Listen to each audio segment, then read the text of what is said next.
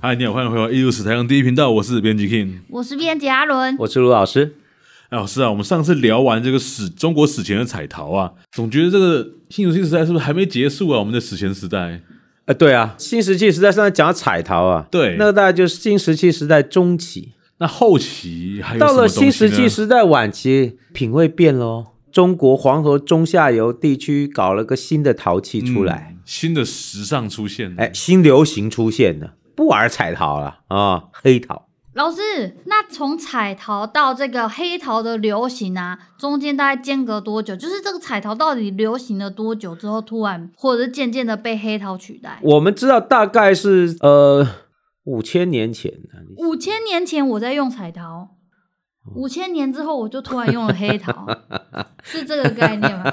那是一个渐变的过程啊。我们今天只能说大概讲起来，那个是变化的过程跟文化的变迁是有关系的。大概到公元前三千年前，就是距今五千年前，哦，距今五千年前，彩陶的这个风潮哦，至少在中原地区慢慢结束，开始流行新的陶器，就是灰色、黑色的陶器，不画彩了。大概就在距今五千年左右。哎，你说不画彩了啊，大家的生活就彩色变黑白，对，变黑白了，变黑白以后，我们的生活变黑白了。越来越无趣，越来越不单是调。这个意思，就是重点不一样了。那个彩陶画的快快乐乐，那中午吃饭有吃的比较好吗？有没有，啊哪有？快乐是精神 上的，你吃的还是不怎么样嘛， 好对不肉体对？上的哎，对，那灰黑陶什么？那器型都变了，大家开始用什么陶器哦？下面有三只脚，陶器有三只脚，三只脚什哦么那意思？有什么了不起 的？三只脚什么意思？三只脚就是可以站了，可以站了啊，我们对终于站起来了。哦，原本是插在土对，原里嘛，本插在土里对，嘛，这现边在插在站土起里，我来们就这样了，站起来，为什么要站起来？站起来喽，三 三只脚站起来，中间可以干嘛？中间可以三只脚的中间可以干嘛？中间可以原先哈，我们都吃是冷的，我们那个吃都、哦好啦，你原先插土里，怎么放在火上煮？呃，直接放呃啊，有没有？嗯，直接放。直接把石头丢进里面，哎，这也是一对招聪明。对，哎，大概就这样。可是哦，我们现在如果要进行炊煮，是你那个陶器如果自己有三只脚，就等于你有瓦斯炉架了，有没有？哦，瓦斯炉架坐在锅子上的意思。哇，你自己做三只脚不站起来，你就可以在那个撑起来的地方用火来加热了。哦哦，哦，你想想看，这个这个吃有多方便，终于可以吃火锅了哎。终于可以对可以吃火锅了， 我终于可以脱离该死的 barbecue 了，有没有？对，对哎，那个用煮的食物是全熟啊， 嗯，你可以煮的久，你就可以全熟。barbecue 搞一搞是不熟，有没有？每次中秋节吃烤肉出来对落晒，对对对，哎，我都是这样子，哎，没熟把外面熟的吃完，然后再去继续烤。鸟耳。那是你只有一个人的时啊候哎 吧哎，不然对其他人吃你口水。所以你看哦，这个是餐饮习惯的改变，不是彩色变黑白，是如果你放在火上烤，你嗯的罐子会变成什么颜色？变黑色的，对啊，那彩陶还装饰个屁呀、哦，有道理哦耶装饰什么啊？都看不啊，要被装饰什么？所以它也变黑白了嘛。就是新的时候是彩色，对用个两天就所以啊变呢黑了。，所以前面我们要过浪漫主义生活， 后面呢我们就务实哦，我要吃熟的比较重要。嗯没错，哦，就变成说加彩不是重点，三足器哦，三只脚，所以你就知道那个鼎是怎么来的，就是三只脚。哦啊，，所以以前有人拿着顶着煮饭哦，后来的青铜器，你以为那个鼎下面三只脚，对，那个都是古老的技艺啊，对，哎、就是加热，是那是煮大锅饭用的呃吗？，热食加热。哎可是哦老师那个顶是金属哎、对啊，但是它器型会延续嘛，哦，陶器的器型就慢慢转成青铜了。不过青铜以后我们再聊，我们现在就好好好聊陶器。哎，你看哦，到了。呃，距今五千年以后，大家慢慢不用彩陶，用黑陶，用三足的陶器就可以加热，然后还有一种高足的陶器，就像我们说的，现在汉人家里面拜拜还是有那个供放在桌上供桌上那那个豆盘子，有没有？是不是那个不叫对豆，嗯，这个豆啊，就几千年来都叫豆，嗯就是高足的盘子。古代没有桌子啊，哦，你没个东西站起来，在盘地下乱踢哦。当然是有一个高高的东西把它撑起来，看起来才有仪式感嘛，就是所以祭祀。豆是从这个时候出现的。哎，对，几千年来到现在中都还在华哎用。中华文化对于祭祀，它是有一个很古老的技艺，用一个高足的盘子来装贡品。那我想问，我们都一直说没有桌子啊，那我哦想先预告一下，大概什么时候开始有桌子啊？中国人开始真的使用高桌大椅哦，嗯对像我们今天一样高脚桌、高脚椅，对对对对那个对到要到十世纪以后吧。啊，宋朝以后， 那很晚的事情了。古代的人，那桌子也有一代，但是矮桌。哦那人都最早人都是跪坐，就魏哦、晋南北朝那时候是跪坐这样，汉唐都是跪坐，唐代以后才椅子才增加。哦早期汉人坐都是一个人一个榻，一个垫子或者是一个台子坐在上面。那以前人怎么写书法？就在没有桌子之前，它有一个矮机嘛，有然后有跪着写，跪的跪坐嘛，跪坐写。古代最早的时候不是垂足而坐，所以说这些器物哦，那时候对都反映出它某一个具有仪式感的行为。所以那个人类文化还是有变迁。这些黑陶哦，灰黑陶是全面性的在中华各地啊开始流行。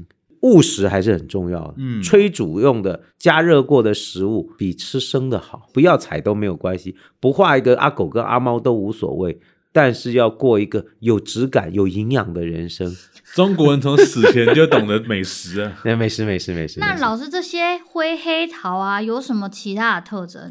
最早你从哪里来的？对，从哪里来？最早居然从山东那边传来。我以为山东是发现呢、所以最早就是在山东哦。对，因为他很早就开始这个习惯。当中原还是做彩陶的时候，对，山东这边像什么大温口文化、嗯新石器时代早中期的一些文化，已经开始有意识的去做三足的陶器，所以这些比较先进的制陶工业或者先进的对生活方式，最早是山东那边传出来的。也是蛮有道理啊。山东比较靠北边，比较冷，先吃火锅也是有道理的。 哦，是，哎是这样子真的有道理了啊、 哦。当然不是，酸菜白肉锅，对哦对对，酸这菜种白感肉觉锅，对对对对。所以说，你说那个做的最好的黑桃就是山东，哦，嗯山东，你你们以前高中课本不是写山东龙山文化吗？没错，山东的龙山哎文，就他做的最好。他那个黑桃不是黑而已，会发亮啊。黑亮黑亮的，那是怎么办到的啊、拿喷漆喷。 哦，黑漆是不是？我还是亮光漆？大家先说，我刚才在胡乱啊、没有啦，不是不是不是喷漆喷的，那个黑吼对，是黑到里面都是黑的，他所以把整个把它打陶器破做黑的，打破也是黑的，所以胎体本身就是黑的。哎，里为面什都么黑要打的。破？你打破它干嘛？ 你没没有啦，我只是打破它，打破它， 不要再讲打破，因为现在打破这两字太很敏敏感，感太敏感，太那个敏文感。物不能随便打破哦。就是那个山东做的最好，它是全黑哦，对它不是半黑哦，它也不是外黑内红哦，它其实是烧就把它烧黑，是怎么办到的啊、这就厉害了。我们怎么把陶器烧黑，烧的又光又亮？就是在烧的时候，古代那个烧都拿柴烧嘛，烧到中间哈、哦，温度到了以后，拿那个水去泼那个窑。对对，对哦那那那个记或者是水拿转右松，嗯哎呦，你怎么知道这个名字？记水与转釉之法，哎，真有真有。他就是拿那个会发烟、会燃烧不完全的松叶、松枝，把它盖住。那一盖住，是不是就燃烧不完全了？嗯，那个碳呐、就卡在那个胎体里面。就变黑黑的。对，所以那个是熏黑的，让碳素卡到陶器里面。如果燃烧非常不完全，有很多的碳素，这个碳全部都积到陶器里面。那那个陶器它本身可以拿来写字吗？哎就是有道像理耶炭笔一样，呃那个是烧炭啦，因炭为又是另外的烧法。之前你不是有什么松烟墨什么？哎，对，那个是烧嗯炭，这个是烧陶，所以说它不会用了之后手就黑黑的这不样。会不会，那个炭直接卡到胎的胎体里面，它哦就不会是脱变落黑色，它就改变了它的色泽，就煮汤然后变黑色的，不 会。你你一定很好奇啊，那这个炭有没有办法跑出来？对有，但是你要再烧它。如果啊你把这个黑陶再重新烧一次，用供氧很正常的方式烧，它的炭就会烧掉，啊，还可以这样嗯哦，它就会变成红陶啦。这是可逆耶。哎，可逆可逆可逆，因为那些啊碳卡进去，它也可能在再一次烧成的过程中被烧掉、好神奇哦离哦，开。真的第一次知道哎。好，所以那个黑桃还是可以变红桃。哎，那我有问题，像那个日本不都用黑瓦吗？嗯，那那个黑瓦我们用氧化烧的话，红啊，哦，你再去烧一次就变，前提是要供氧正常哦，嗯，它的碳就会离开。哦嗯那离开程度有多少不一，但是一定会改变它的色泽。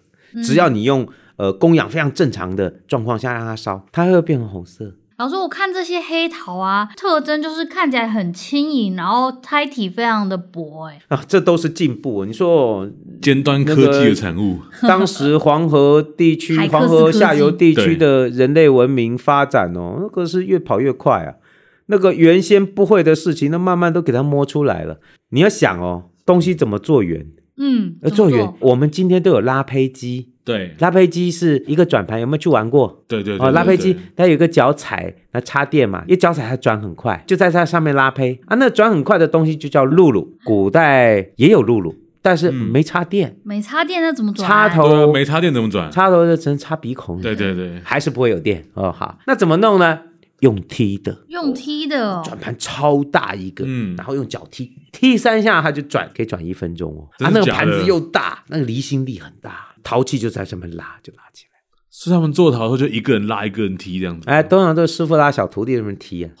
嗯所以说，有轮子就不怕了，不怕有轮子什么你就可以把东西做得很薄，你拉胚可以拉很薄，或者把哦它修到很薄。龙山文化的陶器就是把它修到很薄，修到很细，还做镂空。就哎我是们人家说的蛋壳桃，对不对？对，就是蛋壳陶。你说那个都有金属的质感，在新石器时代对晚期要进入青铜时代之前，那个龙山人做这些陶器不是很正常。他们把陶器做的不是陶器，他们把陶器做的像金属一样。因为看起来也有人有脚的、所以说，这些造型其实都是被设计过的。这些高足的杯、高足的盘，而且还装饰，都是一个可能是跟特定的仪式有关。所以他们在发展蛋壳桃的同时，青铜器已经在发展了吗？同步发展吗？稍晚一点。青铜器晚一点，对，青铜器稍晚一点，就是说这个就是青铜文明中国古代国家形成的前戏发生的嗯哦工业革新。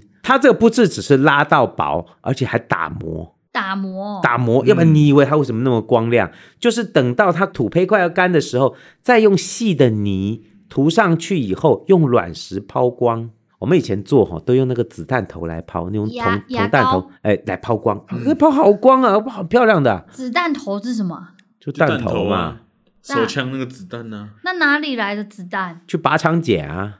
以前我小时候去林口靶场捡，这样你不会害人家被骂？啊他们的子弹没捡回去要写报告哎、不不用吧？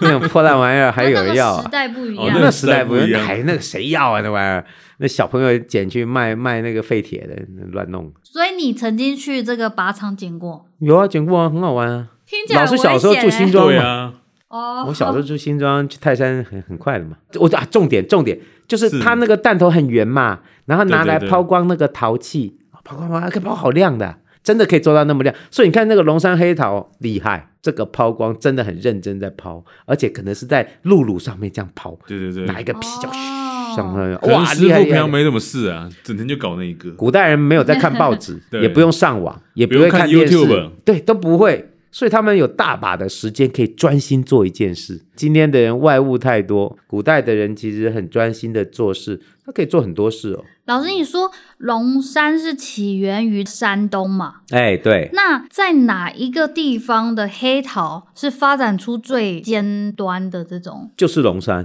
所以它是一个很大的影响圈。